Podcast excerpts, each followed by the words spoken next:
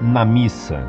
Carta enviada em dezembro de 2000 por um consulente de Minas Gerais. Prezado professor Orlando, minha pergunta pode até parecer tola, mas estou com essa dúvida. A partir desse ano, em minha paróquia, a Assembleia começou a bater palmas após a leitura do Evangelho. Esta prática está correta?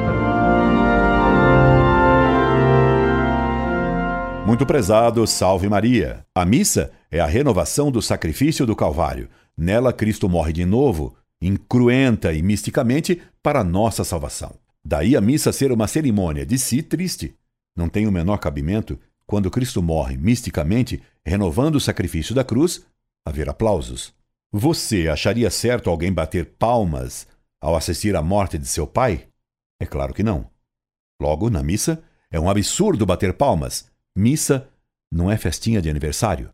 Por outro lado, os que assistem à missa participam do sacrifício, ofertando suas vidas a Nosso Senhor cada um pessoalmente. Por isso, os que estão presentes à missa não são uma assembleia. São os protestantes que dizem formar uma assembleia. Essas invocações protestantizantes violam o que há de mais sagrado na liturgia católica. Incorde Jesus Semper, Orlando Fedeli.